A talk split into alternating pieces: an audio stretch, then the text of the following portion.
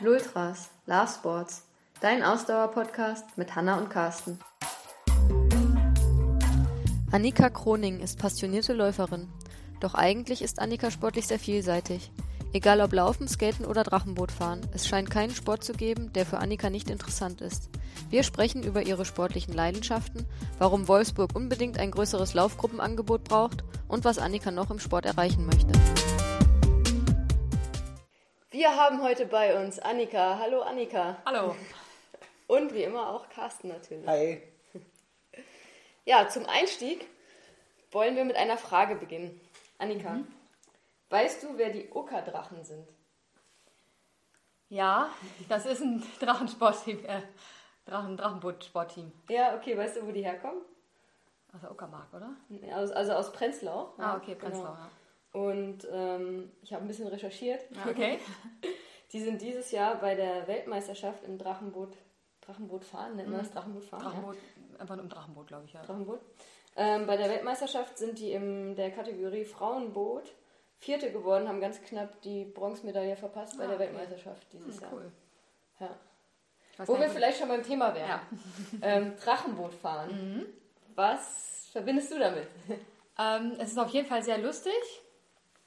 So bin ich auch zum Drachenbootfahren gekommen, dass ich einfach auch bei, bei einem Fun-Team äh, die einfach aus Spaß bei so ein paar Funrennen mitmachen, äh, einen Facebook-Aufruf gefolgt bin, weil die für ein Rennen noch Verstärkung brauchten.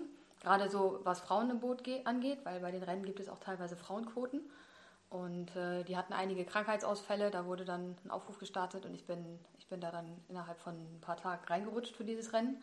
Und das war auch ganz cool. Und dann ich bei dem, bin ich bei dem Team dabei geblieben. Und ja. äh, wir haben in dem, ähm, in dem Jahr, in dem ich dann angefangen habe, das war glaube ich im April oder Mai, auch in der Saison einige, einige Rennen gemacht.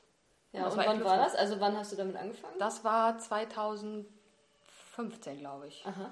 Ja. Okay. Und in welchem, in welchem Verein warst du da? Oder das, das Team ähm, nannte sich, oder die gibt es immer noch, die Swimming Stones ja. in Berlin. Ähm, die trainieren in Grünau. Aha.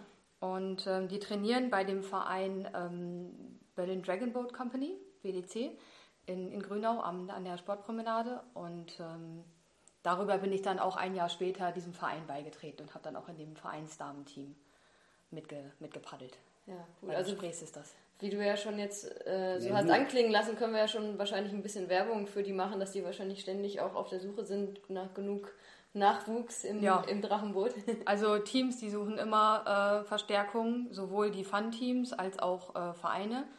Und so ein Fun-Team ist natürlich auch ein super Einstieg, wenn man sich mit dem Sport eigentlich nicht viel auskennt oder noch nie gepaddelt hat, gar nicht weiß, wie das, das geht. Das heißt auch Paddeln im Drachen. Genau, es heißt ne? Paddeln, ja. Okay. Äh, Ähnlich wie, wie im Kanurechtsport. Wie, wie man sagt, rudern. Also ja, erzähl noch mal ein bisschen, weil ich muss ehrlicherweise sagen, ich, ich weiß so fast gar nichts über Drachenboot fahren. Also ich habe das schon mal gesehen. Mhm. Ich habe auch oft gesehen, dass das, also ist ja auch oft so eine, so eine Gaudi-Teamveranstaltung, sag ich mal. Aber wenn es Weltmeisterschaften gibt, dann wird das ja auch ähm, sehr ernsthaft betrieben, offensichtlich. Ähm, wie, also wie sind da die Regeln? Also ich habe gelesen bei meinen Recherchen, es gibt wirklich verschiedene Kategorien auch. Also mhm. Also es gibt Frauen, es gibt Männer. Du hast ja auch schon erzählt, es gibt irgendwie gemischte Boote, mhm. wo es eine Frauenquote gibt. Ähm, erzähl mal ein bisschen. Also wie, viel, wie, wie lang sind da die Distanzen? Ich habe wirklich überhaupt gar keine Ahnung. Also so ein Drachenboot ist ähnlich wie beim Kanurennsport. Man fährt vorwärts und hat nur auf einer Seite ein Paddel in der Hand, mhm. so ein Stechpaddel. Also Kanadier. Die Kanuten haben zwei Paddel und die Kanadier. ah, okay, die Kanadier sind wow, die, die Okay, ja, jetzt kommt ja. okay, also dann ist es, also es ist auf jeden Fall ein Stechpaddel und man sitzt im Boot in Zweierreihen, sodass immer ein, pro Reihe einer rechts, einer links paddelt. Mhm. Und ähm, die Standardgröße ist 20 Paddler in einem Boot, plus vorne sitzt ein Trommler, der den Takt trommelt, um, um den, auch den Takt der ersten Reihe an den Rest des Bootes weiterzugeben. Ja. Und hinten ein Steuermann, der am Steuer steht und die Richtung. Das wäre mein Job. Ja. der ist aber meistens, genau. schätze ich mal, wie im Rudern auch so klein und. Ja, es muss möglichst kleiner sein, weil das ist ja extra Gewicht, das nicht paddelt. Genauso vorne auch die Trommler. Das ist bei Rennen sind das häufig, ähm, ich sag mal, Frauen oder ähm, häufig werden auch Kinder vorne hingesetzt. Ja. Wenn es jetzt so Funrennen sind oder so, da helfen dann auch häufig Kinder aus. Und hinten der Steuermann ist auch quasi gleichzeitig der Trainer, wenn man dann äh, im Training sitzt. Ja, das mit der Trainerrolle würde gut passen, aber das mhm. mit dem, naja, so meistens noch, da ist der Zug fürchtig abgefahren bei ja, deiner Größe. Ich, ich kann den Bauch ja mit Helium. Also wenn man gut schreien kann, gut laut ist, dass auch die vorderste Reihe einen noch hört, dann, ähm, dann kann man das auch durchaus verkraften, dass da hinten jemand Größeres steht. Hatten wir auch schon. Aber ähm, das Prinzip im Drachenboot selbst ist natürlich, man will synchron paddeln weil nur dann hat man wirklich Schub. Ja. Und die erste Reihe, das sind die sogenannten Schlaggeber. Die okay. geben den, die Takt, geben den vor. Takt, vor. Die müssen natürlich untereinander sich auch so ein bisschen ja. ab, absprechen, ne? wer jetzt auf wen achtet oder wie die dann auch im, im, Takt paddeln. Und der Rest hat eigentlich immer einen Blick nach vorne und guckt, wie ist der Takt vorne und genau so machen die mit. Und äh, die, die Trommelfrau oder der Trommler äh, vorne, der guckt quasi auf die erste Reihe und trommelt dann auch den Takt. Entsprechend den Takt, ja, okay, verstehe. An. Ja. Es gibt natürlich auch Renntaktiken, wenn man aus dem, aus dem Stand startet, hat man natürlich einen anderen Takt und eine andere, ein bisschen eine andere Technik, als wenn man wirklich schon, schon Schub hat. Also es gibt auch fliegenden Start dann. Ja, genau. Es gibt fliegenden Start mhm. und es gibt halt Start ab, ab null.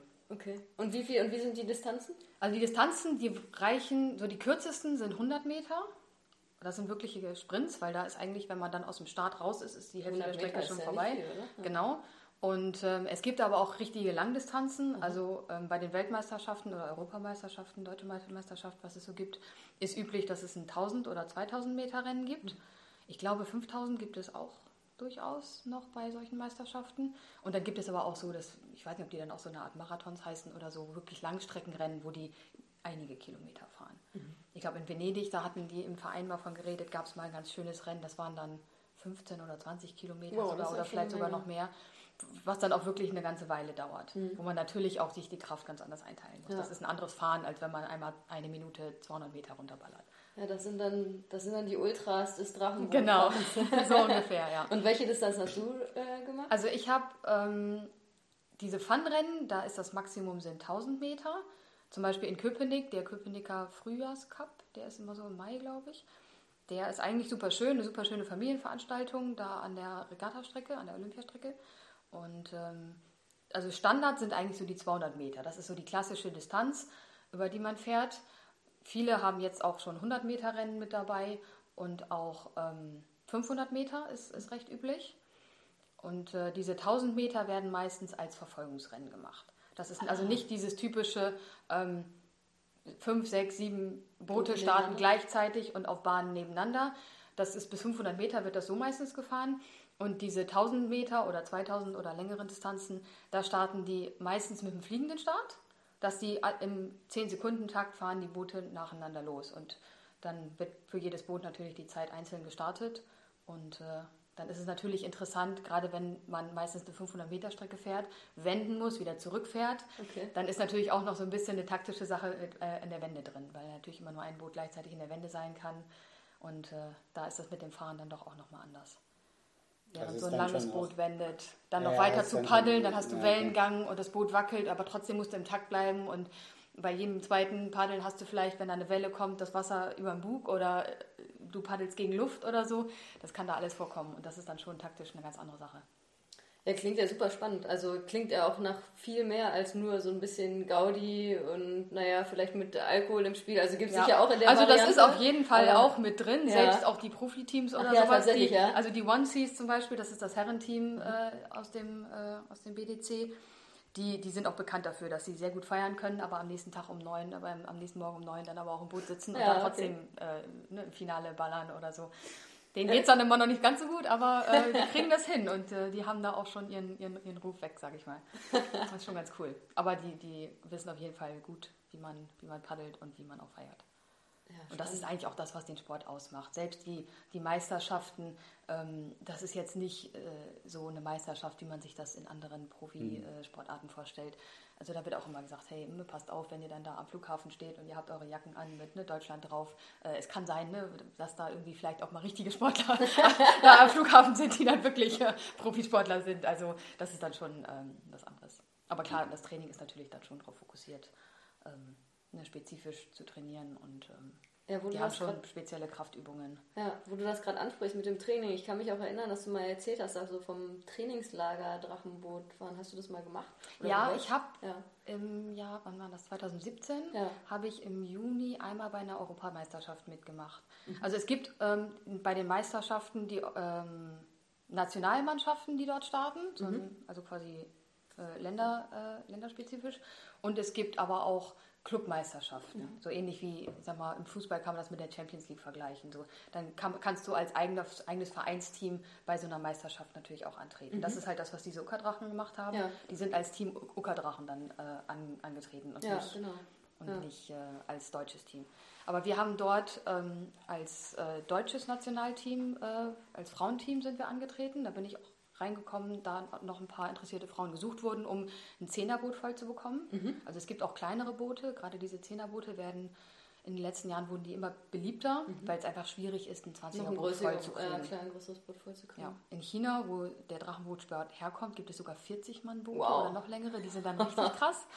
Da sitzt meistens, also die haben zur, zur Kommunikation dann auch so Mikrofone drin, damit das, was vorne der, der, der Trommler sagt, so an Taktvorgabe oder so, wird dann mit Mikro an Reihe 20 oder sowas nochmal übertragen, mit Lautsprechern oder so oder alle fünf Reihen, damit die das auch, auch verstehen. Weil wenn vor dir 20 Leute paddeln, dann kriegt die letzte Reihe kriegt keinen Ton mehr mit. Teilweise Okay. hörst du die Trommeln auch nicht. Oder wenn man Okay. im Rennen steht und du hast natürlich, wenn du in der letzten Reihe sitzt, 18 Leute vor dir sitzen, bevor du deine Trommel hast. Aber nach rechts, das Boot, was vielleicht fünf Meter neben dir sitzt, ne, der Trommler, den hörst du viel eher als deinen eigenen. Und da muss man dann schon aufpassen, dass man auch dem eigenen Trommeln folgt und nicht dem vom Nebenboot. Also es äh, bietet sich durchaus an, immer mal zu gucken, was macht mein Vordermann eigentlich. Man muss immer nach vorne gucken. Man sollte nicht auf sein Paddel gucken oder auf das Paddel des Vordermanns, weil wenn man sich nach dem Vordermann richtet, dann kriegt man so eine schöne Raupe in die, in den, in die Schlag Ja, so. rein. Also So eine So, Wellenform. ja, genau.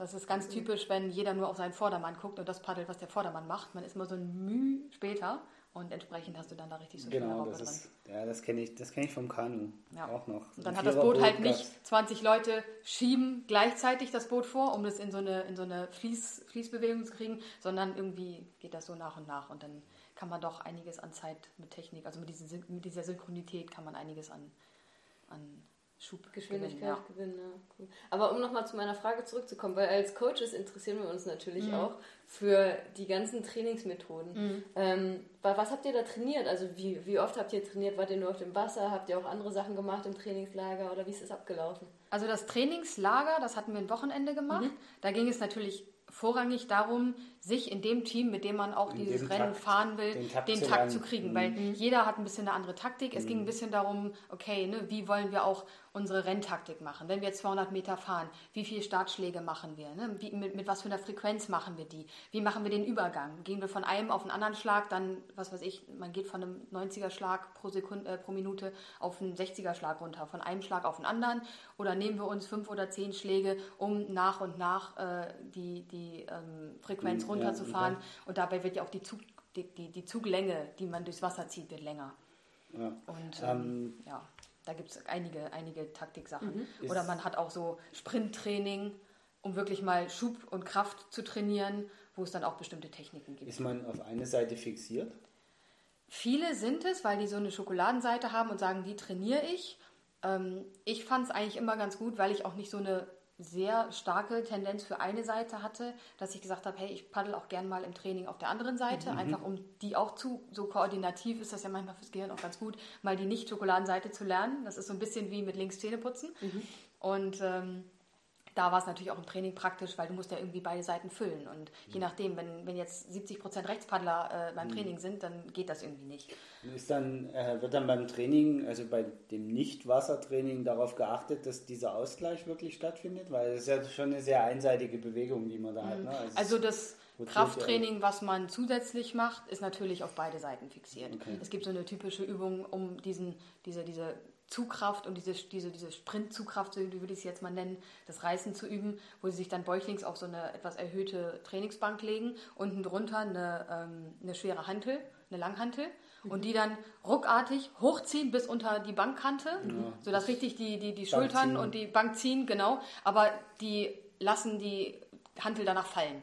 Also die haben richtig fette Gummimatten drunter liegen, weil es geht nicht darum, das wieder kontrolliert abzusenken. Nur, nur um die ruckartig hochziehen und dann wird losgelassen. Dann wird die Handel fallen gelassen. Okay. Und wieder gegriffen und wieder ruckartig hochgezogen. Ah, okay. Um wirklich diese, wirklich auf, auf den Punkt, diese, diese Dynamik. Dynamik Das, das reinzukriegen. Diesen- voll diesen- interessant, weil wir haben das bei uns früher auch gemacht, Bankziehen. Das ist auch im Für Kanu wichtig. Aber wir haben tatsächlich die Handel nicht losgelassen. Also wir haben sie nach, aktiv wieder nach unten gedrückt, um dann schnell Aktiv wieder auch nach hochzuziehen. unten gedrückt. Ah, okay. Ja, also, Also es geht nicht darum langsam, sondern- sondern, es wirklich auf nur Frequenz. In beide Richtungen. Ja. Ja, in beide um Richtungen diese, Frequenz. die, diesen, diesen Genau. Schub des eigentlich leeren Paddels nach vorne Genau, wieder. weil beim Kanu schiebst du das Paddel ja, drückst du es ja auch nach vorne und Ja. ziehst, du ziehst es durchs Wasser, Mhm. drückst die andere Seite aber in der Luft nach vorne. Und deswegen brauchst du dort Ah, okay. Mhm. diese aktive Bewegung nach vorne. Ja. Und deswegen ging es tatsächlich im Kanu darum, frequenzmäßig das in beide Richtungen Mhm. zu können, gleichmäßig.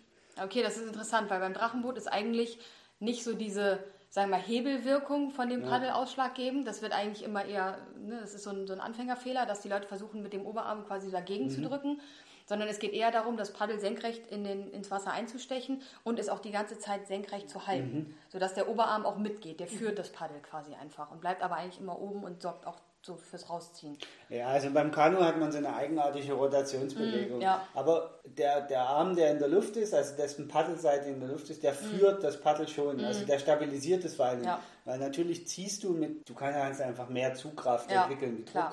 Druckkraft, weil der Hebel günstiger genau. ist. Aber das Paddel, was in der Luft Hält ist, also dagegen. Die Seite, die, die hält dagegen und führt das Paddel, dass Ja. Es sich nicht in seiner Position verändert. Damit eben genau dieses Verkippen, was du gerade gesagt hast, Das soll nicht dass das ja. nicht passiert. Dafür ist quasi die Ja, Seite genau, verantwortlich, ja. die in der Luft hängt. Genau. Und deswegen braucht man diese aktive Druckbewegung Genau. im, im Kanu sehr. Ja, und gerade im Drachenboot ist es ja auch wichtig, dass du zum einen im Takt bleibst, damit du wirklich im gleichen Moment mit deinem Paddel nach vorne gehst wie der Vordermann, weil sonst knallen die Paddel aneinander, weil der Abstand der Reihen ist natürlich jetzt auch nicht so hoch. Hm. Also du kannst, wenn du normal sitzt und wenn du dich nach vorne lehnst, dann hast du eigentlich dein Paddel, wenn du es einstichst, so auf Hüft- bis Oberschenkelhöhe des, des, des Vordermanns stichst du das ein. Ja, spannend, super spannend, oder? Also wie gesagt, Ja. das ist für mich auch so eine Sportart, die ich überhaupt nicht kenne. So, also schon, ich kenne sie, aber ich habe sie selber noch nie gemacht und weiß auch wenig darüber. Aber klingt ja auch total spannend, Also ein toller, halt- halt toller aus- Teamsport. Ne? Genau, Es ist also ein es ist ein super toller Teamsport, Teamsport ja. und es ist halt aus, aus trainingstaktischer Sicht natürlich auch total interessant, weil du relativ schnell dadurch die,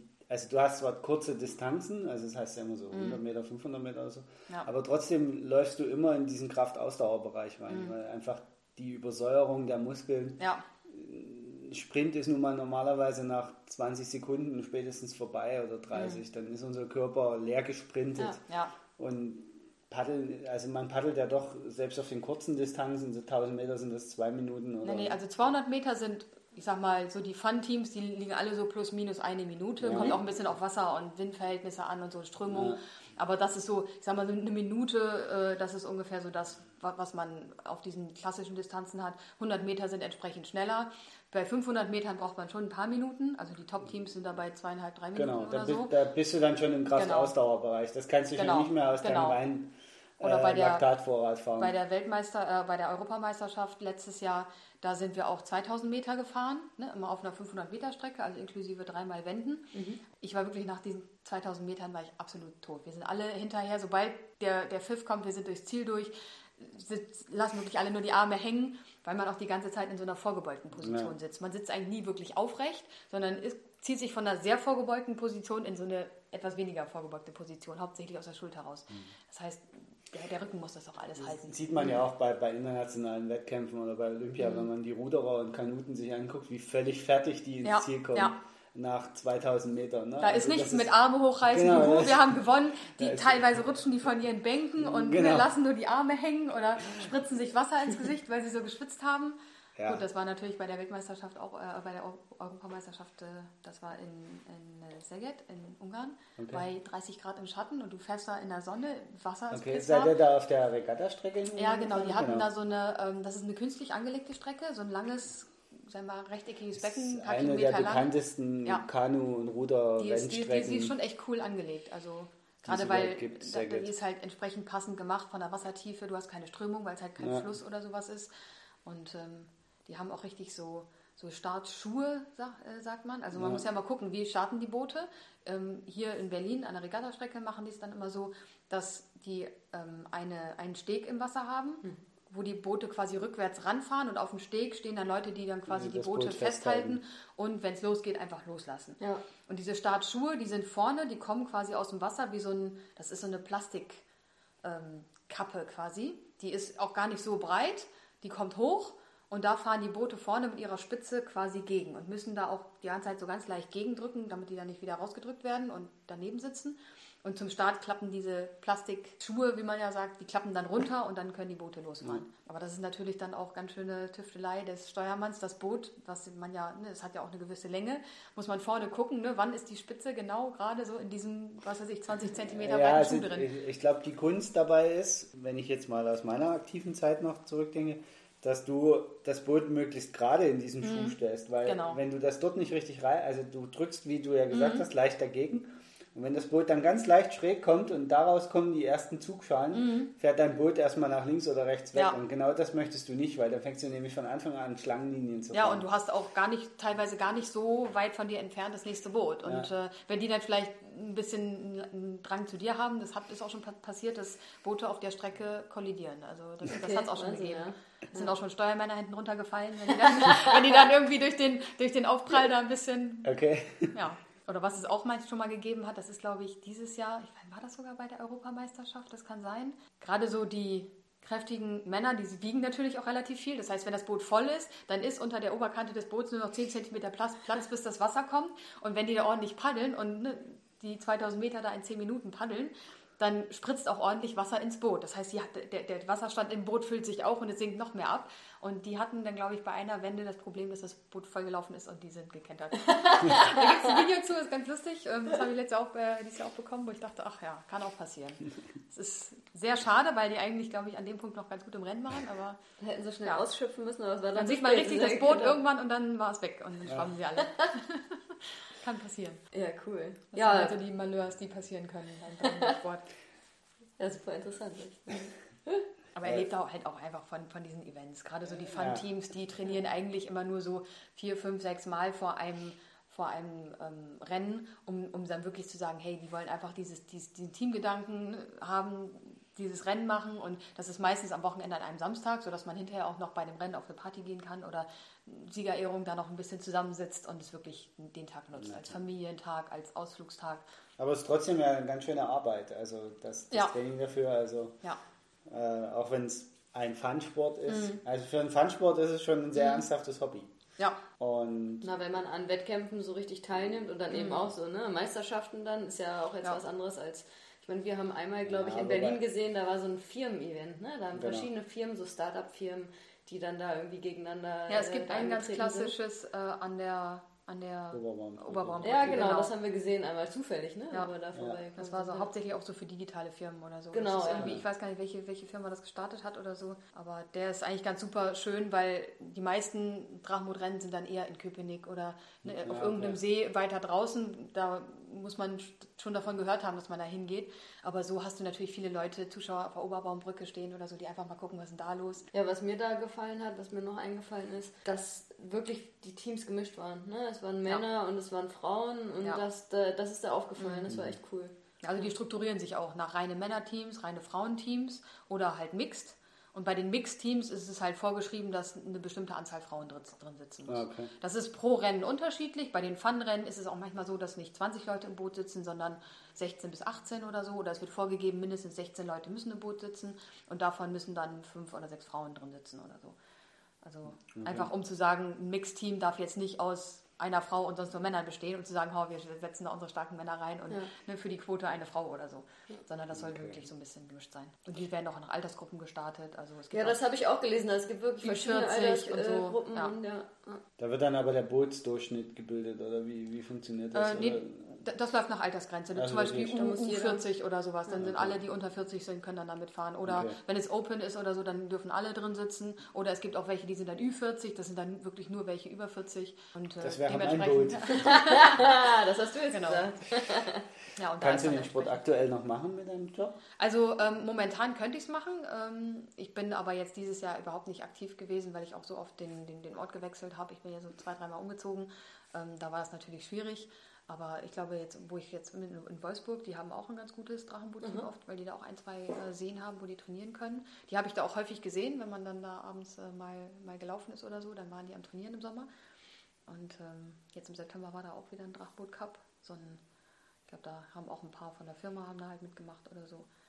Das ist halt Aber also du hast dieses Jahr sozusagen nichts. Ich habe dieses Jahr ausgesetzt, ja. Okay. Ich war letztes Jahr auch schon, äh, sagen wir, nachdem ich diese, diese Europameisterschaft hatte, danach war ich relativ inaktiv, weil ich auch einfach äh, im Kopf irgendwie andere Sachen hatte. Okay. Mhm.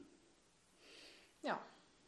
So viel zum Drachenbootrennen, mhm. wieder was gelernt. Also auf jeden Fall cool für jeden, der einfach mal Bock hat, irgendwas Neues auszuprobieren. Ein guter Alternativsport für alles und selbst wenn man nur bei einem Rennen mal in einem Fun-Team mitmacht mhm. oder sowas. Also cool. ich finde halt den Vorteil gegenüber dem Kanu ist halt, dass du es ohne dass du erst große Gleichgewichtsübungen machen musst, in so ein ja. Boot steigen kannst. Also es ja. ist ja doch relativ sicher. Während wenn du in so einem Rennkanu sitzt, das mhm. ist so wackelig, dann muss man ja. halt schon ein bisschen üben und, ja. und ehe man da die ersten paar mhm. kontrollierten Paddelschläge hinbekommt, ohne dass man sich im Wasser befindet. Also ähm, das ist der Knackpunkt beim Drachenboot ist eher das Ein- und Aussteigen. Wenn die Leute alle nicht aufpassen und die ganzen rechten Leute oder drei Rechte oder vier Rechte als erstes einsteigen und nicht zusehen, dass sie, dass sie Klar, erstmal in die Mitte der Bank rutschen, dann äh, ist das manchmal schon sehr, uh, Leute, passt doch mal auf. Hm. Ja. Der Klassiker.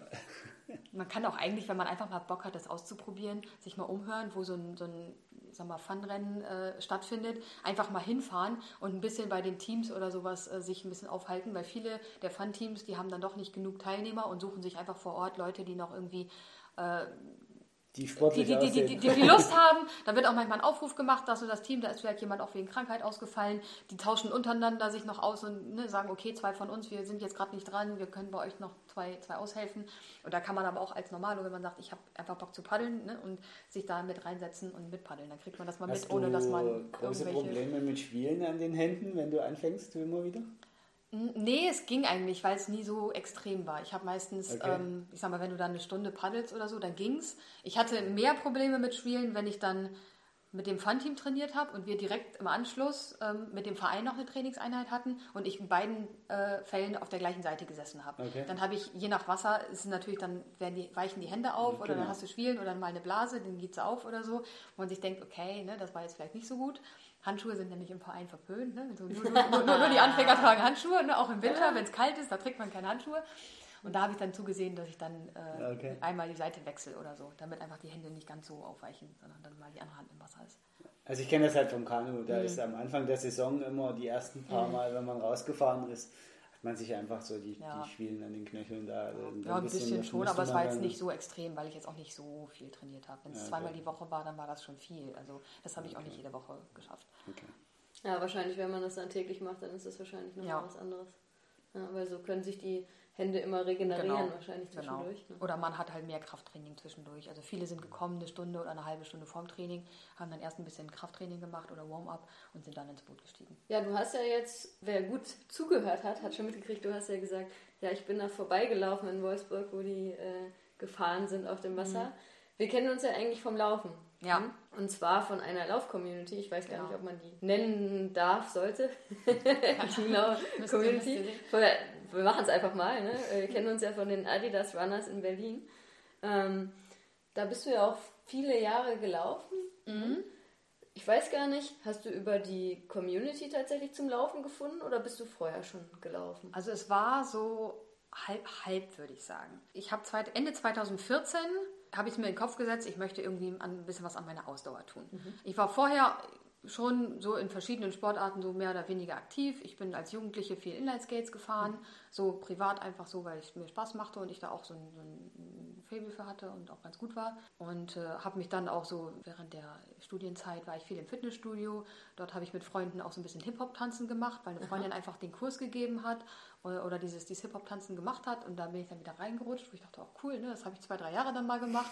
Also ich bin immer eine, die macht so zwei, drei Jahre einen Sport und dann auf irgend, aufgrund irgendeiner Lebensumstellung macht man dann mal wieder einen anderen. Das war aber an sich ganz interessant. Da habe ich auch relativ viel ähm, Langhanteltraining im Fitnessstudio gemacht und viel an Kraft gearbeitet. Das mhm. war cool. Aber ich habe gemerkt, meine Ausdauer, die ist so nach 45 Minuten ist da einfach Ende im Gelände. Mhm. Ne? Also ich, kann, ich kann so ein bisschen Fahrrad fahren oder Inlineskaten, so eine Stunde ist kein Problem. Aber irgendwie ist da aus und wirklich Ausdauer ist halt auch die Frage, wie, wie weit kann man das Ausdauer nennen. Und ich hatte mir den Kopf gesetzt, ich möchte da ein bisschen, bisschen was dran machen, dass ich wenigstens eine Stunde auch relativ fix äh, äh laufen kann. Und habe mir halt Laufen ausgesucht, weil es am einfachsten zu machen ist. Du brauchst ja. kein großes Equipment dafür, Hauptsache du hast ein ordentliches Paar Schuhe. Und selbst da am Anfang, irgendwer hat irgendein paar Turnschuhe, das reicht. Es muss jetzt nicht das super top high äh, äh, sag ich mal.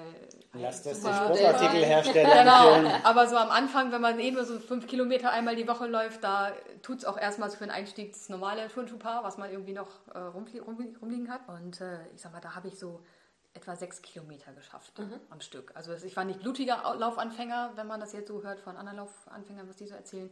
Da konnte ich schon so 45, 50 Minuten konnte ich durchhalten. So lange habe ich auch gebraucht für die sechs Kilometer. Und da habe ich einfach gesagt, hey, ich mache es einfach. Und ähm, war natürlich irgendwie komisch. Ich bin im Winter angefangen. Ne? Mhm. Das ist vielleicht nicht so das Typische, ne? so im Dezember anzufangen oder im November, ja. weil die meisten ja eher so die Sommersportler sind und sich dann im Winter durchringen müssen. Ich habe irgendwie ist meistens Frühling so mhm. eigentlich ja. so die meisten. Also ich weiß es auch von. Im Januar ja. melden sich alle im Fitnessstudio ja, genau. an. nach Laufen erstmal auf dem Laufband. Ich nach drei Wochen sind sie wieder alle weg. Genau. Ja, dann ist nochmal zwei Monate Pause genau. und dann startet man im März, April ja. nochmal einen neuen Versuch, wenn das schöne Wetter draußen genau. ist. Ja, ich habe schön im dunklen November angefangen oder Anfang Dezember.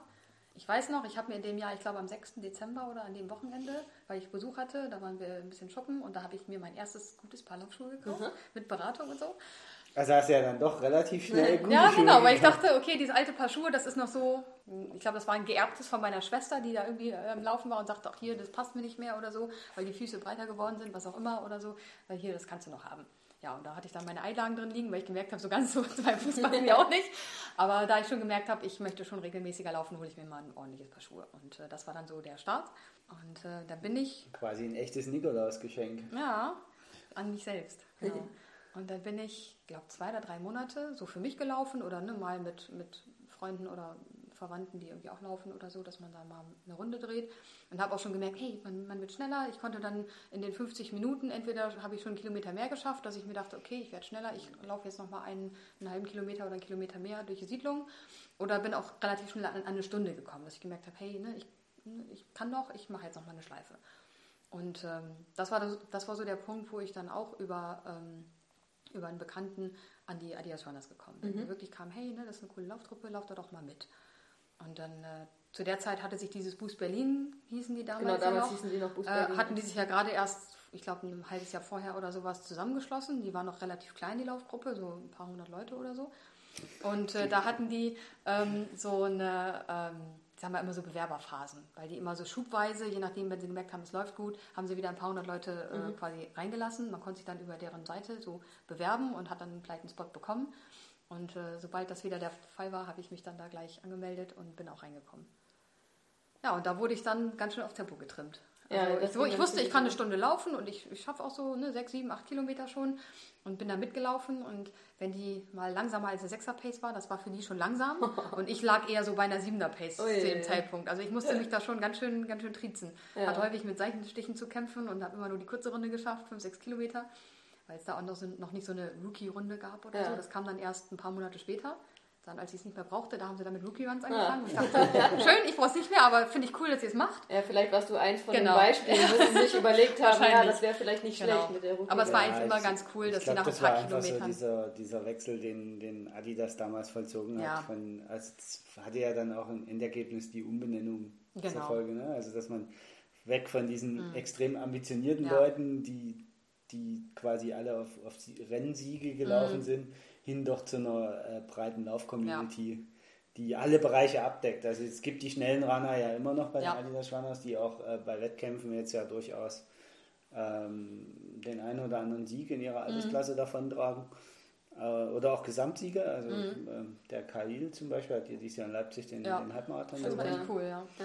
Ähm, sehr souverän, wenn man mhm. sich das Zielvideo ja, heute ja. noch anguckt. Er konnte auch lachen und alles, ja. Das war echt cool. Ähm, ja, auch hinter ihm war weit und breit niemand. Also es ja. war jetzt nicht so, dass er cool. ins Ziel sprinten musste, mhm. äh, sondern das war schon cool. sehr deutlich. Aber es gibt eben auch die Möglichkeiten für die Leute, die sagen, ich bin gemütlicher mhm. unterwegs. Genau, also es ist halt mittlerweile, glaube ich, für jeden was dabei. Genau. Ein, ein, es ist mittlerweile in Berlin jetzt auch die, die größte Community, muss man ich einfach mal so. Gefühlt auf jeden Fall. Ich ja. denke, genau, also gefühlt, mhm. ja. Die haben sich ja in den letzten Jahren auch ein, global ganz schön ausgebreitet. Ja, genau, da kommen ja fast wöchentlich neue Städte dazu oder so. Aber ich glaube, an dem Punkt hatten die wirklich so ja. diese, diese Entscheidung, okay, was für eine Lauf-Community wollen wir sein? Wir müssen uns ein bisschen umstrukturieren und so kam das dann. Aber mhm. Und bist du dann nur noch, tatsächlich nur noch bei denen gelaufen? Also immer nur noch in der Community oder bist du auch noch alleine gelaufen? Ja, also ich bin eigentlich nur noch mit denen gelaufen, ja. weil ich gemerkt habe, wie, wie das die Motivation pusht. Wenn man mhm. einfach sich sagt, hey, da am Dienstagabend, da bei dem Lauf, äh, da muss ich nicht ganz so weit fahren, der, die Ecke passt mir und da fahre ich nach Feierabend direkt hin. Ähm, das, hat, das hat einfach unglaublich gepusht. Und dann ist man auch gelaufen, egal was für ein Wetter war. Ob es regnet, ob es schneit, mhm. ob es stirbt, was auch immer. Man ist mit der Gruppe gelaufen. Es gab also, immer ein paar Leute, die gesagt haben, no, nee, ich... Ähm, äh, habe heute bei Regen keinen Bock, ich komme doch nicht. Aber irgendwie, man hatte sich angemeldet und dann hat man sich auch gesagt, dann mache ich das auch. Okay. Also hat schon die Community auch dafür gesorgt, dass A, ja. die Motivation höher ist, B, dass man auch sich verpflichtet fühlt, weil die anderen laufen ja auch. Mhm. Genau, ist eine genau. gewisse Verbindlichkeit drin, genau. ne? wie als wenn man ja. nur alleine läuft.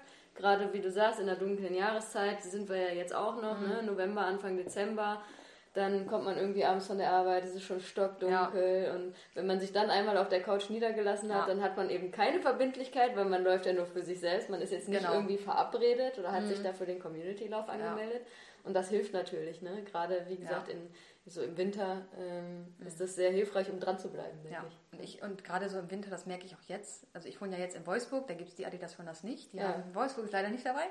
Und entsprechend merke ich auch, wie wenig ich dieses Jahr gelaufen bin. Einfach, weil man diese Motivation nicht hat. Mhm. Zu sagen, okay, ich habe mir fünfmal vorgenommen, heute Abend gehe ich laufen, nach Feierabend nach Hause eben umziehen und wieder los. Und von fünfmal habe ich es halt einmal geschafft, wenn es hochkommt. Ja, okay. Also, also es war sehr wirklich, gespürt. Im Sommer ging es dann noch, weil da ist dann zumindest, es ist noch hell, wenn man nach Hause kommt und ne, dann hat man auch Lust noch zu laufen oder schön den Sonnenuntergang oder so. Aber ähm, jetzt im Winter ist es natürlich schon früh dunkel und kalt und nass und da hat man nicht so Lust. Und ich habe gemerkt, da muss ich mir wenigstens vornehmen, direkt nach der Arbeit zu laufen. Und ich habe mich jetzt in dem Fitnessstudio angemeldet und nutze es häufig zu sagen, ich nehme morgens schon meine Sportsachen mit, fahre direkt nach der Arbeit zum Fitnessstudio, packe erstmal meine Sachen in den Schrank, laufe dann aber erst eine Stunde oder so und danach kann ich dann im Fitnessstudio vielleicht noch ein paar Kraftübungen, Mobilisierung machen oder ein bisschen stretchen, was man ja zu Hause dann auch nicht macht, weil man meist direkt mhm. unter die Dusche springt und dann vergisst man das und denkt sich am mhm. nächsten Tag, ach, ich wollte doch. und so hat man es dann wenigstens gemacht, das ja. Komplettprogramm. Und danach ja. fühle ich mich dann auch gut. Okay. Die ganze Chose dauert dann auch zwei, drei Stunden mit Duschen und allem, aber dann ist das so.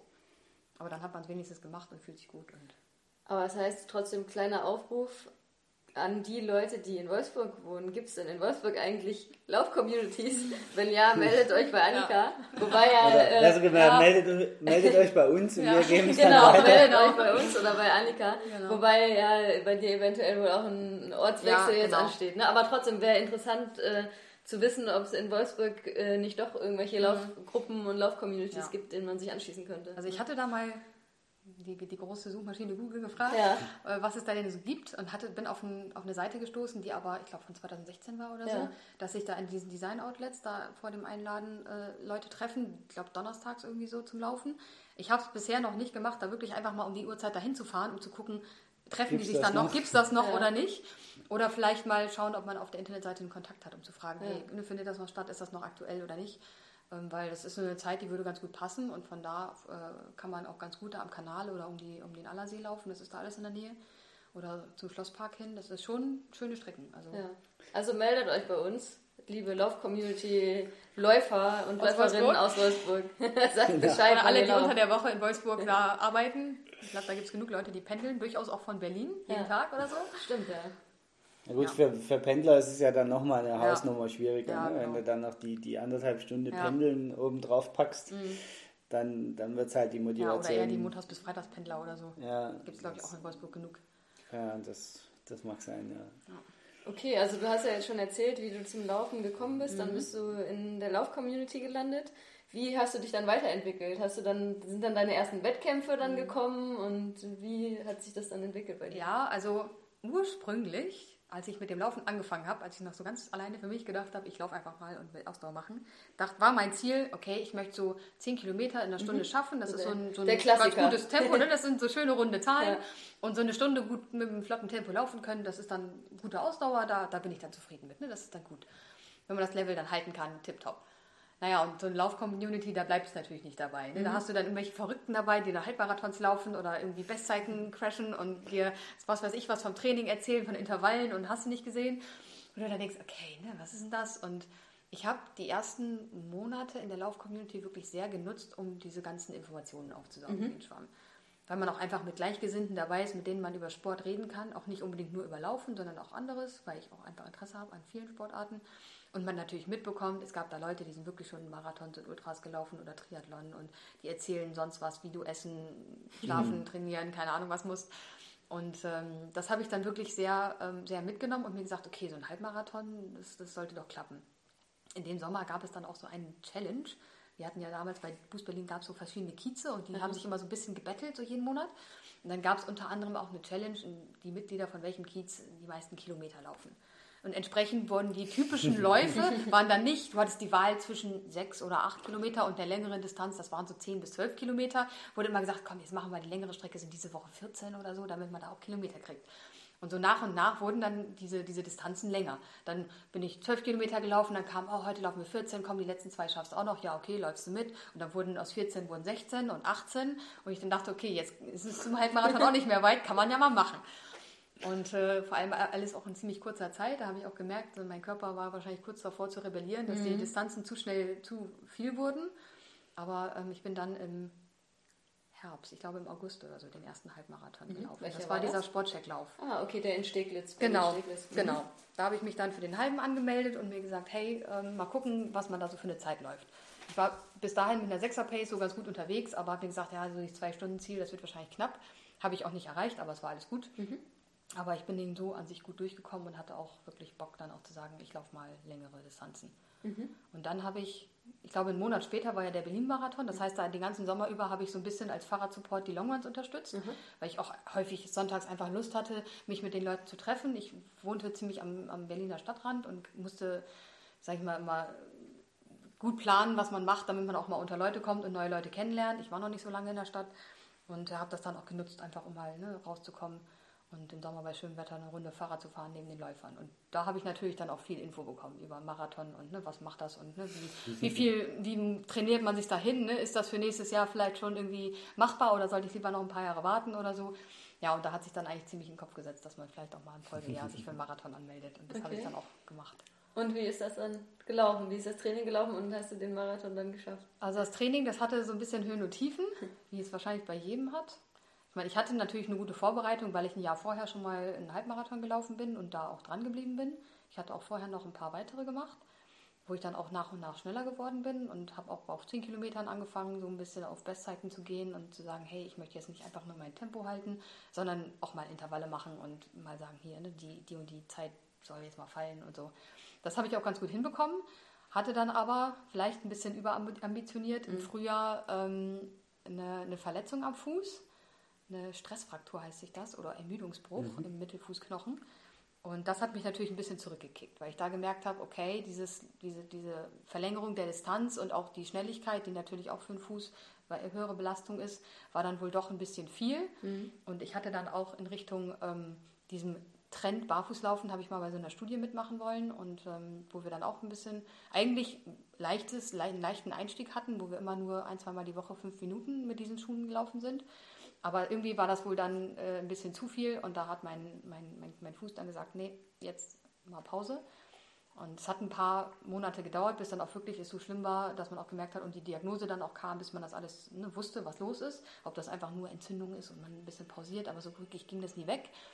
Und äh, unser, unser, unser sag mal, äh, Hilfsarzt Sprechstunde Dr. Puri äh, Tahiri, ähm, der hatte mir dann auch äh, relativ schnell einen MRT-Termin besorgt, wo man dann auch wirklich Gewissheit hatte, das ist ein Ermüdungsbruch. Und Ermüdungsbruch, ja. ja. Also ja, Stressfraktur, Ermüdungsbruch, das hat unterschiedliche Bezeichnungen. Ich weiß gar nicht, wie es offiziell heißt.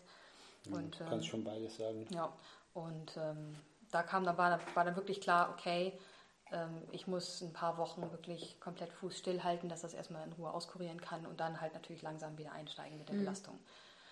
Diese Diagnose kam, ich glaube, drei oder vier Tage vor dem Berliner Halbmarathon, bei dem ich eigentlich Bestzeit laufen wollte. Das mhm. war dann natürlich gekippt.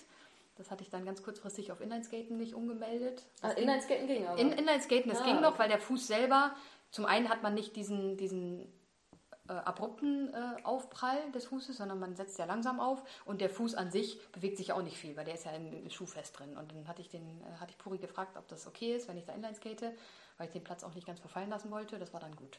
Ja, und dann bin ich den mit Inlineskates gefahren und ähm, habe dann erstmal wochenlang Pause gemacht.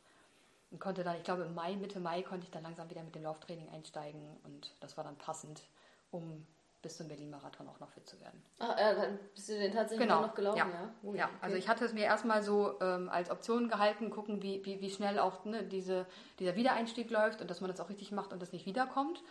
Und ähm, da habe ich dann auch sehr, sehr auch auf Mobilitätsübungen und Kraftübungen für die, für die Fußmuskulatur äh, gearbeitet und mich erstmal wieder Richtung Halbmarathon auf dieses Level, was ich quasi vor der Verletzung mhm. hatte, wieder hingearbeitet. Das war dann, glaube ich, Ende Juni. Mhm. Bin ich dann in Hamburg den halben gelaufen. Das war auch mein erster unter zwei Stunden. Das war für mich so der Punkt, okay, ich bin da verletzungsfrei, schmerzfrei durchgekommen. Klar, Muskelkater hat man immer, aber das zählt ja nicht. Ähm, aber so, das war für mich der Punkt zu sagen, okay, ich bin wieder da. Jetzt ne, es ist Ende Juni. Äh, man hat jetzt noch zweieinhalb, drei Monate Zeit fürs, ähm, fürs Marathontraining. Ne? Dieses zwölf Wochen Training geht jetzt los. Und dann, dann passte das auch. Mhm. Dann habe ich quasi mit dem Tempo habe ich quasi die Distanz verlängert. Mhm. Und dann und dann bin ich den Marathon gelaufen, gelaufen, genau. Ich war da auch sehr motiviert, weil ich auch so privat ein paar andere äh, Stolpersteine hatte, sodass man auch wirklich Bock hatte, okay, irgendwas dieses Jahr muss jetzt mal gut laufen, ne? nach der Verletzung und nach noch, ich hatte im, im, im Job ziemlich viel zu tun, weil auch so ähm, da Deadlines anstanden und da war ich echt so, okay, ich brauche irgendwas, wo ich mir sage, da ich, ich, ich muss den Kopf abschalten können und dementsprechend habe ich auch gut trainiert auf diesem Marathon.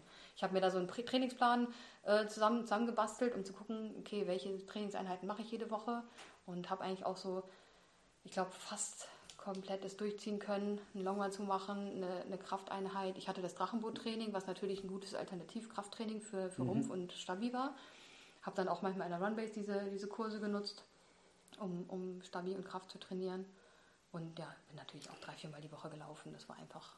Und den Trainingsplan hast du dir selber gebaut? Oder äh, ja, ich habe ich hab so ein bisschen, ich glaube, es war Runners World, ähm, okay. wo ich dann so ein bisschen, so die Bestzeiten kann man ja von 10 Kilometer Halbmarathon eingeben, ungefähr sagen, wie, wie oft man trainieren will, wann man den Longrun machen will. Und da kam dann so ein Trainingsplan raus. Und da habe ich dann geguckt, was, was wird da ausgespuckt. Ich hatte natürlich bestimmte Tage, wo ich wusste, da ist das Drachenboot-Training. Und ich wusste, nach dem Longrun, wenn ich den sonntags mache, mache ich montags nichts oder maximal ein bisschen so Yoga oder irgendwie sowas und äh, habe dementsprechend da ein bisschen rumgeschoben dann und das so ein bisschen an meinen, an meinen Tagesplan oder Wochenplan angepasst. Und ähm, das, das, das kam dann ganz gut hin. So dieser Donnerstags-Intervalltag war für mich dann eher Mittwochs, weil ich donnerstags äh, Drachenboot-Training hatte und mhm. das hat dann aber ganz gut gepasst. Mhm. Aber ich habe mich nicht 100% dran gehalten. Ich bin nicht so ein Typ, der wirklich sagt, so jetzt muss ich dieses Tempo und so lange laufen. Ich habe einfach gesagt, okay, ich muss irgendwie eine 10 Kilometer. Okay, du hast ihn quasi nur als Rahmen genommen, genau. damit du als, so als ungefähr genau. Orientierung genau. hast, ja. links und rechts genau. zwei Leitplanken. So, so nach, ich habe da den Baukasten und damit habe ich dann ein genau, bisschen umgebaut, okay. dass es zum, zu meinem Stundenplan passt. Jobmäßig war ich zum Glück recht flexibel, dass ich mich auch den Zeiten der Adidas Runners anpassen konnte und entsprechend die Intervalle oder ähm, Longruns und so da reinpacken konnte. Ja, okay. Und das hat echt gut funktioniert, weil ich da wirklich auch sehr motiviert war, das durchzuziehen. Und dann war Berlin mhm. dein Marathon. War es dein einziger, den du bisher gelaufen bist? Nee.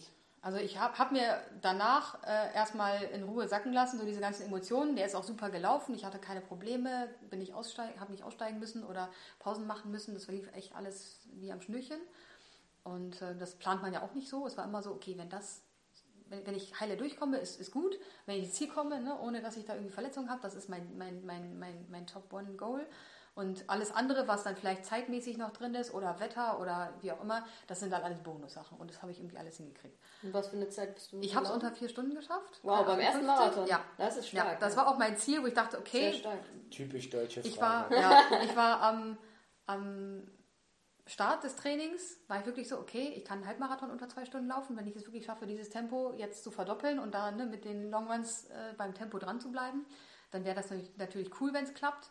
Aber es gibt natürlich einen Haufen Faktoren, die dir das kaputt machen mhm. können. Ne? Allein das Wetter oder die Stimmung ist schon eine Sache. Oder hast du das Richtige gegessen? Oder hat man ne, typisches ja, Frauenproblem, kriege ich da einen Tag vorher meine Regel oder sowas? Ne? Naja, aber überhaupt, ein Marathon, ne, kannst du halt vorher nicht trainieren. Du weißt halt nicht, äh, ne, wenn Eben. irgendwann der Mann mit dem Hammer kommt, das kennt, das kennt man ja nicht vorher. Ja. Ne? Von daher ist es sehr stark. Also erster Marathon unter vier Stunden. Mhm. Respekt ich habe da auch sehr viel an Informationen wirklich aus der Community mitgenommen. Alles, mhm. was es an Infoveranstaltungen gab zu Training oder die Leute, die schon seit Jahren laufen oder vielleicht auch irgendwie hobbymäßig da irgendwie sowas machen, habe ich da wirklich, bei den Longruns kann man sich ja auch lange unterhalten. Da kann man dann immer so ne, alle möglichen Leute fragen und gucken, okay, wie siehst du das und was meinst du? Und ich muss auch sagen, ich bin eine der, derjenigen, die sich vielleicht glücklich schätzen kann, ich hatte noch nie irgendwie mit Essen ein Problem beim Laufen. Mhm. Scheißegal, okay. was ich esse und ja, ich kann, okay. ich könnte wahrscheinlich auch beim Marathon loslaufen und da einen Riegel oder ein Gel probieren, was ich, was mein Körper nicht kennt, was ich noch nie probiert habe. Ich weiß nicht, wie es schmeckt oder ob ich das vertrage, habe ich eigentlich kein Problem mit. Da, also da ist mein Magen Auf sehr verträglich. genau. Bestimmte Sachen schmecken beim Laufen nicht so gut. Das habe ich beim Frostwiesenlauf mitbekommen. Ich weiß nicht in welchem Jahr. Der findet ja mal im Februar statt, immer so typisch so kalte Jahreszeit und das ist auch eher so ein Gemütlichlauf. Die haben keine offizielle Zeitmessung und auch an den Verpflegungsständen gibt es alles das Mögliche. Da, wo es die Schneeflocke gibt. Genau, ja, genau. Okay. Und da haben die unter anderem, weil es halt im Spreewald stattfindet, gibt es Spreewaldgurken an den Verpflegungsständen. ich meine, ich bin eh nicht so der Fan von diesen eingelegten Gurken. Manchmal schmecken die ganz gut, wenn man das Gefühl hat, oh, ich brauche irgendwie gerade was Herzhaftes. Aber wir haben uns dann irgendwie auch, einfach, weil es die gibt, muss man das einfach mal probieren. Ja. Das ist so, ne, man muss es ja mal machen. Haben wir da so eine Spreewaldgurke gegessen und die schmeckte auch wohl. Aber danach, wenn du läufst und jedes Mal so ein bisschen aufstoßen musst, kommt dieser Gurkengeschmack wieder hoch. Das ist nicht so. Das ist halt nicht die so Säure sexy. wahrscheinlich. Ja, einfach so dieses, dieses Essigsäure, ja. was dir dann im Magen also, sitzt. Witzige Anekdote dazu: Dies Jahr beim Moritzburg Mitteldistanz-Triathlon mhm. bei mir. Nach, nach dem Ziel wohlgemerkt, also nachdem ich im Ziel war und nach, zu Hause war, äh, habe ich zu meinen Eltern gesagt: oh, Ich habe jetzt voll Bock auf Senfgurken. Stimmt. Und dann haben meine Eltern tatsächlich noch ein Glas Senfgurken zu Hause ja, gehabt. So ein, das ist halt diese, diese mhm. mittelgroßen, da sind so 400 Gramm Senfgurken mhm. ungefähr drin. Das habe ich in einem Rutsch durch Das stimmt, das war das Erste, was du gegessen hast nach dieser Mitteldistanz. Ich erinnere Senfgurken ah. gegessen. Habe ich voll Bock drauf.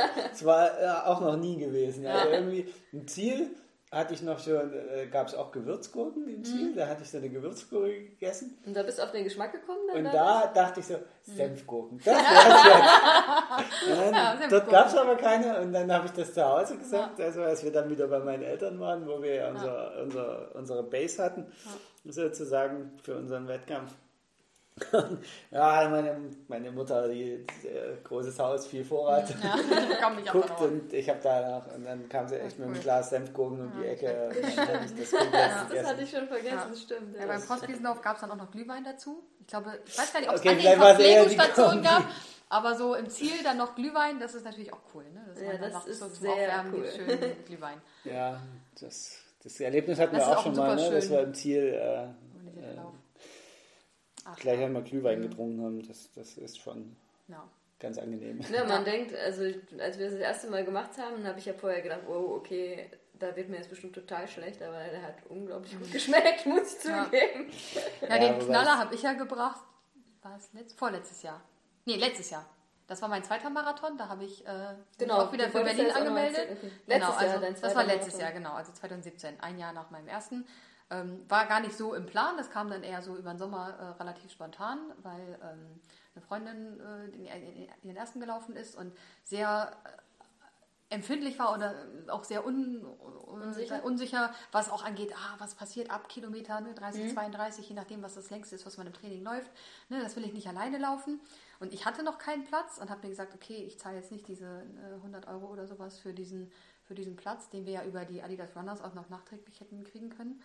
Ähm, das war mir einfach zu teuer, nur um jemanden zu begleiten, weil ich sagte, das, das lohnt sich für mich nicht, so viel Geld auszugeben, wenn ich nicht auf mein, auf mein ja, Tempo laufe.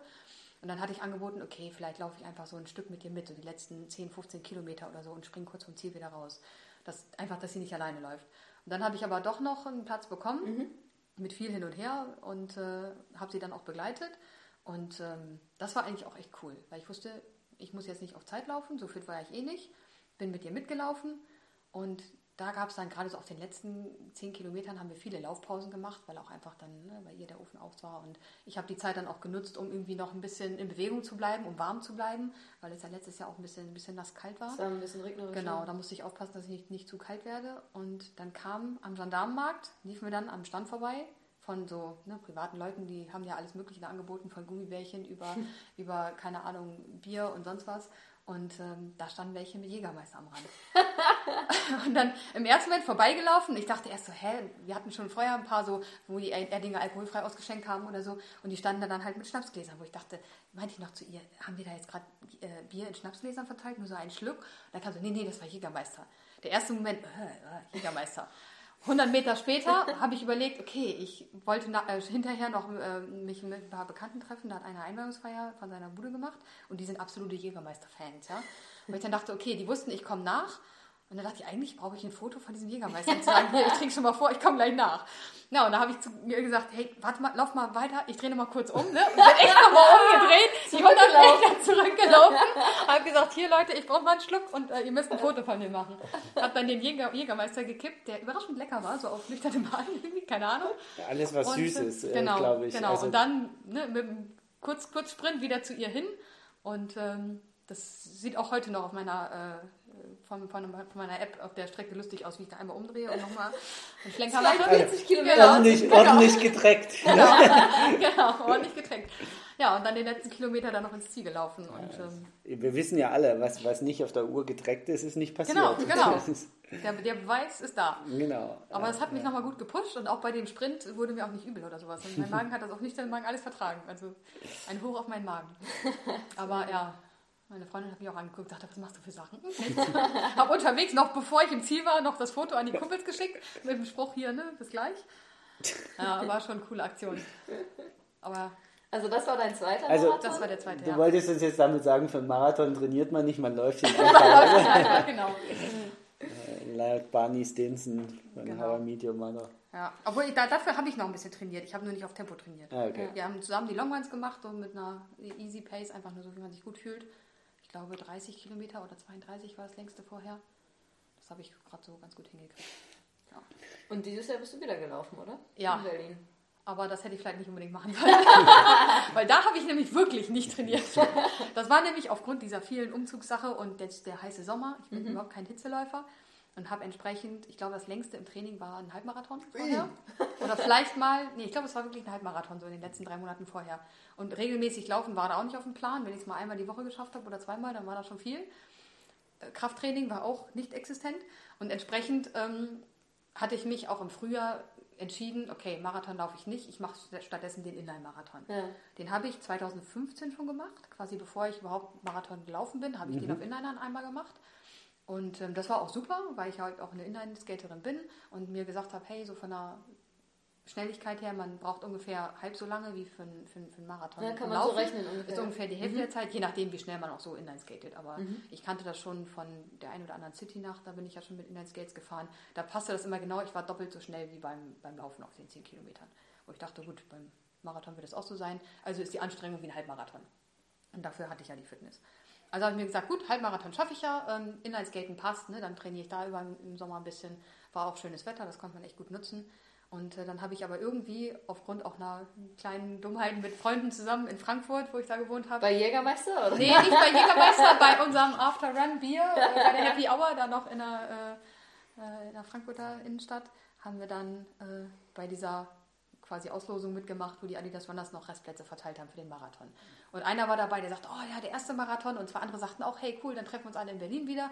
Okay, ja gut, schmeißen wir uns da mal in den Topf. Und dann haben natürlich alle, die sie irgendwie kannten oder alle, die sich beworben hatten, haben auch einen Platz bekommen. Und ich dachte, okay, scheiße, was mache ich jetzt? Jetzt bin ich für den Inline-Marathon angemeldet und für den und einen Tag später für den normalen auch. Und Training ist eigentlich gerade so nicht so nicht so möglich. Optimales Warmlaufen. Genau, genau. Und wann hast du es gemacht, ja? Also Samstag also, den Inline-Marathon und Sonntag den normalen Marathon. Ja, ich war lange am Hapern. Ja. Ich habe mir gesagt, für Inliner habe ich bezahlt.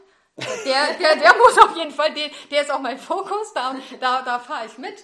Äh, also den lasse ich jetzt nicht sausen, um zu sagen, so, ich laufe. Deutsch. Ja. habe ich bezahlt. das mache ich. Genau, das war mein Fokus, der bleibt. Und wenn sie mir Und, das Knie äh, amputieren müssen. Genau, wo ich mir dachte, den anderen, den haben, der, vielleicht, der Platz wäre wär sonst vielleicht eh verfallen, wenn ich den dann fliegen lassen muss oder aussteige, dann ist es auch egal. Ja, okay.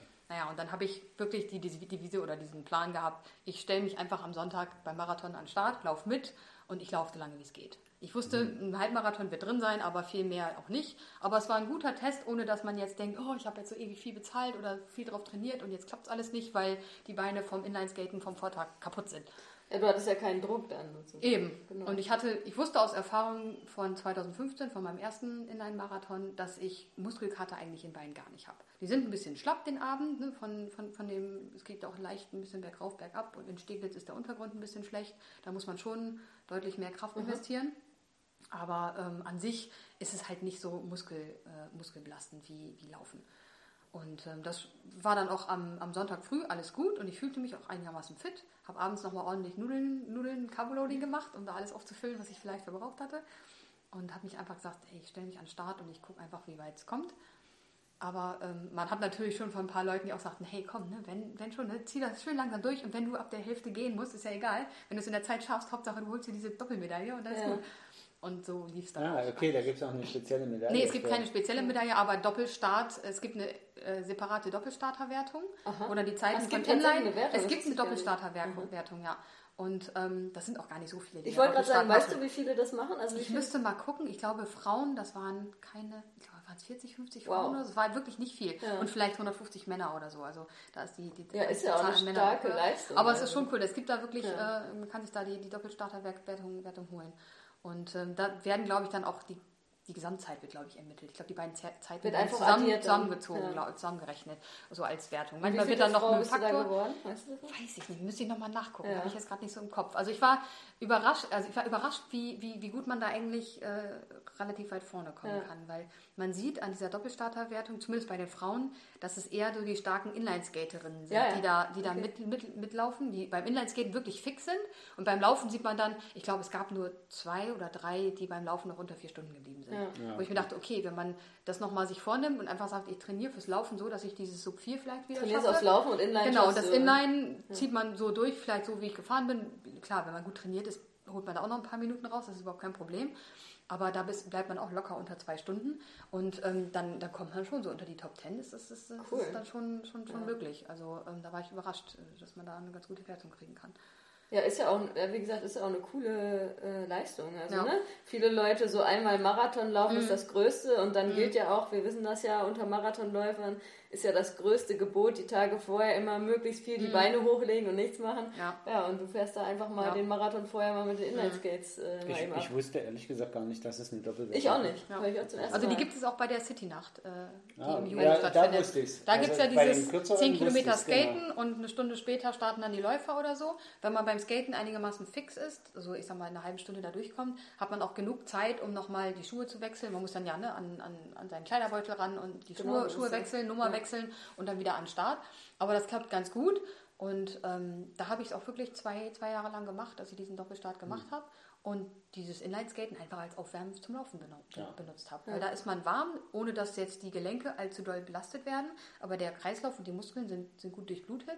Und wenn man zwischendurch ein bisschen zusieht, dass man so diesen, diesen sagen wir, den Körper noch ein bisschen, ein bisschen bewegt hält, äh, wobei, ja wobei, man ehrlicherweise sagen muss, bei der City Night war es noch nie das Problem, dass der Körper nicht warm nee, ist. Nee, das, das, das, das, immer sehr heiß, genau. das stimmt. Das, ist schon so, aber zumindest die Muskeln dann auch so ein bisschen vorzubereiten. Ne? Und ja. äh, das hat echt gut geklappt, dass ich auch beim Laufen wirklich wusste, ich kann sofort voll kann losballern, weil die ja. Gelenke, ne, das ist alles schon ja, weichgeschmiert. Cool. Machst du das jetzt auch noch, das Inline viel? Oder? Mm, ja, also ich habe jetzt auch im Sommer, äh, natürlich aufgrund des, des Berlin-Marathons bin ich öfter gefahren, aber ich mache das an sich gerne. Und also nimmst du dir dann vorher Touren vor, also bestimmt eine bestimmte Distanz oder wie, äh, wie machst du das? Also eine bestimmte Distanz eigentlich nicht, mhm. aber man muss schon planen, wo man lang fährt, weil man ja nur auf Asphalt fahren kann. Mhm. Und ich möchte aber nicht an großen Straßen lang fahren. Entsprechend muss man gucken, okay, da ist ein See oder ein, ein Fluss oder so, wo man lang fahren kann. Aber man muss sich natürlich auch, eine, man muss die Strecke kennen, um zu wissen, ist da auch wirklich komplett entweder gepflastert oder geteert. Es gibt jetzt auch, auch keine App oder so, wo man, wo, wo Habe ich noch nicht, habe ich noch nicht gefunden. Also ich, ich habe diese Komoot-App, da kann man ja so Fahrradfahr, ähm, Wandertouren, ja. Lauftouren planen. Und da kann man auch so ein bisschen den Untergrund angeben. Es gibt so Asphaltstraße oder überwiegend, aber ob das jetzt wirklich 100% äh, asphaltiert oder gepflastert ist, hm. die, äh, die Info kriegt man da nicht. Ja, mhm. ist wie bei Strava, da steht dann mhm. auch unten drunter überwiegend. Überwiegend so, ja genau, so, aber ne? da kann das immer noch sein, dass du dann ein Stück Kopfsteinpflaster oder Schotter hast und dann stehst du da. Hm. Und entsprechend habe ich meistens Touren, die ich entweder schon mal gelaufen oder mit dem Rad abgefahren bin, dass ich weiß, okay, da kann ja, ich lang und ähm, und wie lange wie lang fährst du da so? Also trägst du das dann auch mit einer App irgendwie? Ja, also ich habe das ganz normal mit der, mit der äh, Sportuhr, da habe ich das drin. Und ähm, also eine Stunde fahre ich immer mindestens. Mhm. Jetzt im Sommer habe ich natürlich bevorzugt auch mal ein bisschen was Längeres gemacht, mhm. dass ich gesagt habe, hey, ich fahre jetzt mal anderthalb Stunden oder zwei Stunden, dass man das wirklich auch mal testet. Mhm. Also ich glaube, mein, meine längste Strecke, ich glaube, es waren 25 oder 30 Kilometer, die ich im mhm. Training so gemacht habe. Und äh, ich habe es auch einmal gemacht, da bin ich relativ langsam mit Inline-Skates gefahren, mit einem, mit einem Kollegen zusammen. Da am Allersee in Wolfsburg sind wir ein paar Runden gefahren. Und dann bin ich im Anschluss, ich glaube, ich habe noch ein, zwei Runden dran gehängt und habe dann wirklich die Schuhe ausgezogen und bin direkt danach nochmal 5, 6 Kilometer gelaufen, weil ich einfach mal gucken wollte. Koppeltraining. Ne, wie, wie, genau, so Koppeltraining, genau. und äh, das fühlte sich sehr eigenartig an, wenn man direkt von den schnellen, rollenden Inlinern ja. nur eben Schuhe wechselt und eine Viertelstunde später dann mit dem Laufen startet. Und äh, ich bin, ich glaube, erst mit einer 430er Pace losgeprescht ja, und ich, ich kam mir voll langsam vor, wo ich dachte, what? Immer auf die Uhr gucken und erstmal scheiße, ne, erstmal ne, ja, zügeln, ist, damit man, damit man ähm, genau, nicht, nicht überpaced. Wo ich mir dachte, nächstes Mal mache ich es andersrum. Da laufe ich erst und dann, dann steige ich auf die Inliner, dann bin ich super schnell. Also es ist witzig, weil beim ja, Triathlon gibt es halt denselben Effekt. Genau, ne? in dem Moment musste ich auch an die Triathleten denken. Dachte, ne? die, die, ballern da bestimmt auch erstmal den ersten Kilometer los. Und denken aber auch, sie sind total langsam. genau. ja. Tatsächlich kann das sehr tödlich sein, mhm. die ersten zwei Kilometer. Ich wollte meiner Uhr auch erst nicht glauben, weil ich kam mir so langsam vor, das kann nicht sein, dass ich hier fast eine Vierer-Pace laufe. Es fühlt ja? sich halt so ein bisschen an, finde ich, wie immer, ich sage immer, wie auf rollenden Eiern laufen. Also du läufst so instabil. Das hatte ich gar nicht so. so. Vielleicht bin ich vorher nicht lang genug Inlineskates gefahren. Also ich finde, das ist immer am Anfang, also dadurch du halt so eine enorme Frequenz läufst, mhm. weil du ja die Frequenz aus, dem, ja, aus der vorherigen Sportart übernimmst. Und, und irgendwie, ich fühle, ich, also ich empfinde das immer, es fühlt sich als sehr instabil mhm. an, das Laufen. Ja. Deswegen also sage ich immer wie auf rohen ja. Eiern. Aber wie gesagt, ich bin da ja auch nur vorher eine Stunde gefahren oder so. Es ging noch und relativ langsam. Wenn ich jetzt aber so ein zwei, drei Stunden Inline-Skates äh, laufen, äh, zwei Stunden skate, so gerade fürs Marathontraining habe ich das halt schon mal gemacht, dass ich die 40, 42 Kilometer durchgezogen bin. Da hat man schon das Gefühl, wenn du die Schuhe ausziehst und erstmal gehst, dann fühlt sich das komisch an. Ja. Der Boden ist alles so hart und ja, ja, cool. Ja, jetzt sind wir irgendwie vom Drachenbootfahren zum Laufen, zum Inlineskaten. Zum also, Koppeltraining, also, zum Koppeltraining. Also wir sehen schon, du bist, äh, hast ja auch erzählt, du bist auch sehr vielseitig im Sport. Ja, irgendwie. quasi ein Multisporttalent. Multisporttalent. immer alles aus, ja. Vielleicht zum Abschluss äh, noch die Frage, was sind denn so deine sportlichen Ziele, Wünsche oder Träume für die Zukunft? Also wie sieht das also, aus?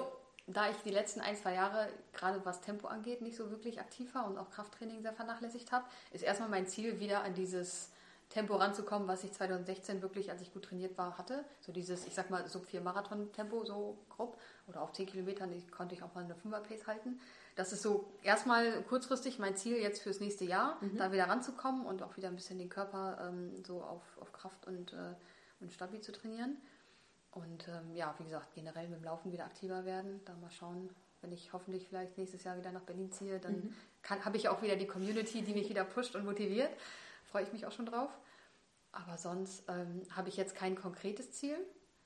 Aber was mir natürlich im Kopf rumschwirrt, ist, noch weitere Marathons zu laufen. Jetzt auch nicht nur Berlin. Also den habe ich jetzt erstmal abgehakt. Das ich dachte, ja schon ich habe drei Marathons ja. gemacht, bin dreimal in Berlin gelaufen. Das hat für mich keinen Reiz mehr. Auch dieses Jahr habe ich gemerkt, okay, gut, ohne Training macht das sowieso keinen Spaß.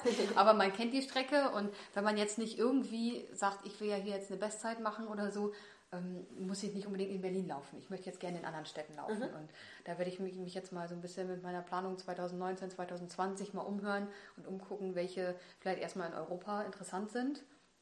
Also nächstes Jahr wäre zum Beispiel Kopenhagen für mich, äh, schwebt mir im Kopf, der ist im mhm. Mai. Ich glaube, hat, der hat auch Jubiläum nächstes Jahr, 40 mhm. Jahre.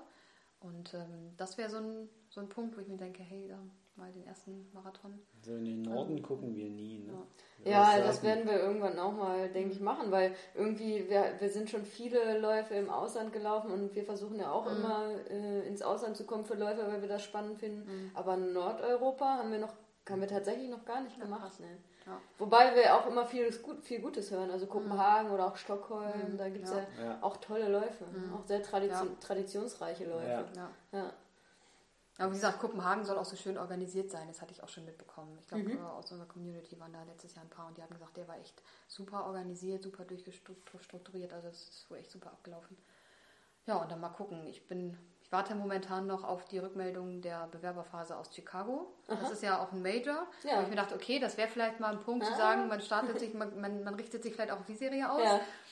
Äh, weil es natürlich auch aufgrund der Auslosung teilweise Jahre dauern kann, bis man vielleicht irgendwo mal Glück hat. Und man versucht natürlich Geld zu sparen und möglichst durch die Auslösung reinzukommen, ja. weil diese, diese ähm, Reiseveranstalter-Sachen sind dann doch noch ein ganz anderer Batzen. Und, ähm, ah, da hast du dich jetzt beworben für nächstes Jahr. Genau, für, für Chicago, Chicago habe ich mich beworben. Mhm. Und wann läuft da die, also wann bekommt man Bescheid? Ich glaube, 11. Dezember haben die. Ah, okay, also jetzt äh, Genau, es ist, ist jetzt demnächst äh, soweit, wahrscheinlich, zu wissen. Genau. Äh, weißt du es schon, wenn wir die Podcast-Folge ausstrahlen. Ja, genau, genau. vielleicht steht es dann schon fest, ob ich da laufe oder nicht. Und, ähm, ganz ja, sicher ist das nach. Dementsprechend muss ich dann schauen, ne? wird es der oder suche ich mir vielleicht noch äh, einen anderen Herbstmarathon aus oder so. Ja.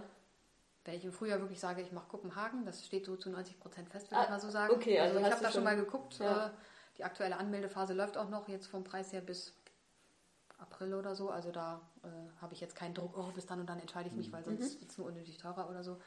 Da kann ich dann ganz in Ruhe mal planen. Ja, also als landschaftlich schönen Marathon können wir natürlich den Kaisermarathon Okay, ich glaube, da muss ich dann das Trailrunning noch mal ein bisschen mehr ähm, fokussieren. Oh, ach, aber das, das haben wir ja immer Zeit. Also Trail? Trail, also nee, ist alles flach, ne? Nein, nein, nein. nee, also das, das ist flach nicht. Das ist ein entscheidender Fehler, ja. den viele machen. Mhm. Trailrunning hat nicht unbedingt was mit Berglauf ah, okay. zu tun. Also, also ist Trail meistens die Kombination, aber es ist halt. Aber ist der auf, auf aber der ist eigentlich auf nicht so ja, Also, also technisch ist der kein Problem. Also es ist tatsächlich ja. viel Asphalt oder halt Stellen, halt. Es gab zwei Stellen, wo es im Berg echt mal ein bisschen steiler mhm. runterging und einen schmalen Pfad. Ja, und zur Not geht man da mal. Ne? Das, das ist dann halt, aber das war echt nur ein kleines mhm. Stück. Und ansonsten ist es ganz viel Schotterweg, mhm. okay. viel breiter Wanderweg. Mhm und ein bisschen Auch Asphalt. Asphalt. Ja. Also da, das meiste ist wirklich so ein, also, also so ein so ganz rein, leichter Wanderweg. Mhm. Also okay. so rein vom Wegeprofil her jetzt, mhm. was die Anforderungen sind, ist da ist ja kein Problem. Ja, nur die Höhenmeter. Ja, die Höhenmeter, ja, die, da bin ich ja auch so ein Flachland-Indianer. Ne? Ich komme ja aus dem platten Norden und ähm, wenn wir dann äh, hier in Berlin Aber landschaftlich schön war der. Also Müggelberge also oder Pöppelsberg machen, dann bin ich auch schon am Ende. Also können wir nur, also aus rein landschaftlicher ja. Sicht war der super. Ja, aber da sollte man halt schon Höhenmeter vorher trainieren, nicht so wie das bei uns Ja, Höhenmeter habe ich ja in Frankfurt mir einmal angetan. Da sind wir auch von den Adidas Runners in Frankfurt. Die hatten so eine Trailrun-Serie im Sommer. Äh, und dann sind die im Taunus gelaufen. Ja. Da kannst du am Stück auch schon mal 500 Höhenmeter machen. Ne? Und da ging es am Anfang natürlich die ersten 5, 6 Kilometer nur rauf. Ja. Und ich war tot. Ja. Nach 10 Kilometern fühlte ich mich an wie durch einen Halbmarathon und ich war tot. Ja, gut. Und aber aber so ein Traillauf oder so hast du erstmal nicht geplant. Weil wir wissen ja, dass du auch gerne also mal auf dem Trail ich, unterwegs bist. Ich möchte so auf, die, auf, auf lange Sicht schon mhm. mal wirklich Trailläufe machen, weil ich auch Verwandtschaft in der Schweiz habe und da man natürlich auch ein bisschen eine Ambition hat, vielleicht auch mal zu sagen, hey, man meldet sich mal zusammen irgendwo an und äh, läuft dann da irgendwo.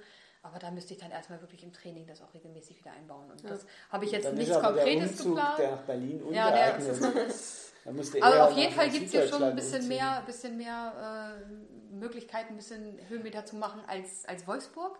Ich Weil von Wolfsburg müsste ich dann in Harz fahren, um zu sagen, ich gehe da Ja, laufen. aber das ist da von, bist du ja relativ Wolfsburg zügig. Eine Stunde, eine Stunde ja, mit eine Stunde. In, ja, von ja. hier aus zweieinhalb, drei ja, Stunden in Ja, aber hier kann ich wenigstens mal ein bisschen in, in Grunewald oder in ja, aber da ist halt ein bisschen Hügel haben, aber, weil sonst hat Wolfsburg echt nichts. Ja, aber da ist das, was du vorhin beschrieben hast, halt sehr limitiert. Ne? Du mhm, hast halt klar. ein, zwei Berge, die du hochlaufen kannst, aber die sind halt irgendwie 400 Meter lang und dann musst du erstmal wieder runterlaufen. Also du kannst nicht lange am Stück hochlaufen. Also 70 Höhenmeter ist das Maximum, was der in Berlin macht. Ja, ich glaube 80. Da müsste ich wahrscheinlich Laut meiner so Trainingsurlaub bei meinen Verwandten in der Schweiz äh, ja, planen. Ja. Würde sagen, ein, zwei Wochen, dann macht man mal so eine, einen Laufurlaub, ein genau. Trainingslager.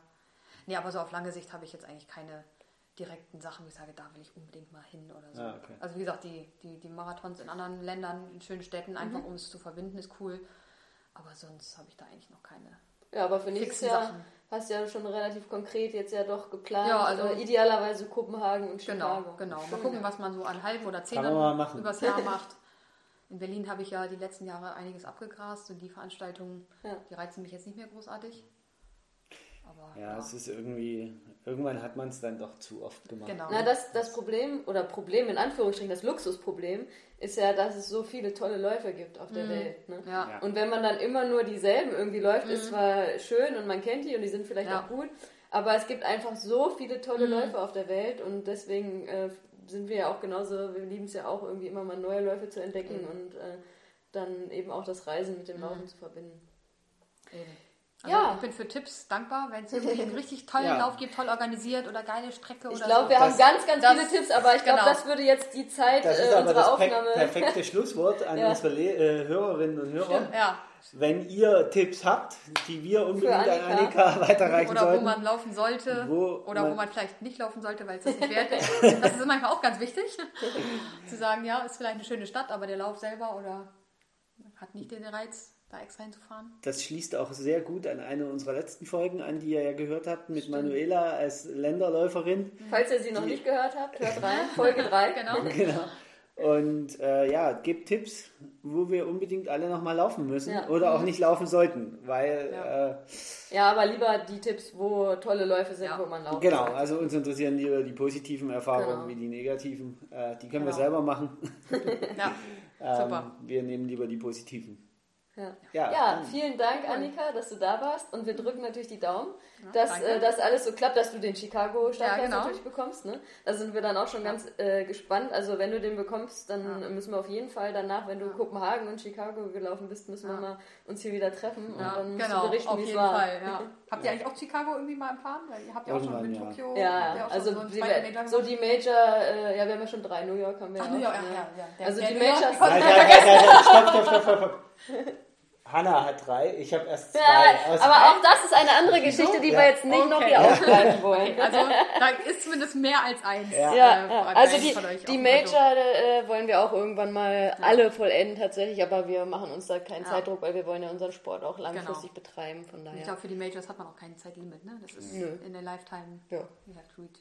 Genau. Na dann. Gut. Ja. Dann. Danke. Dann, also, danke Vielen dir. Dank für, für das nette Interview und für die Einladung hier. Und, bis äh, demnächst. Genau, bis demnächst. ciao, ciao. ciao.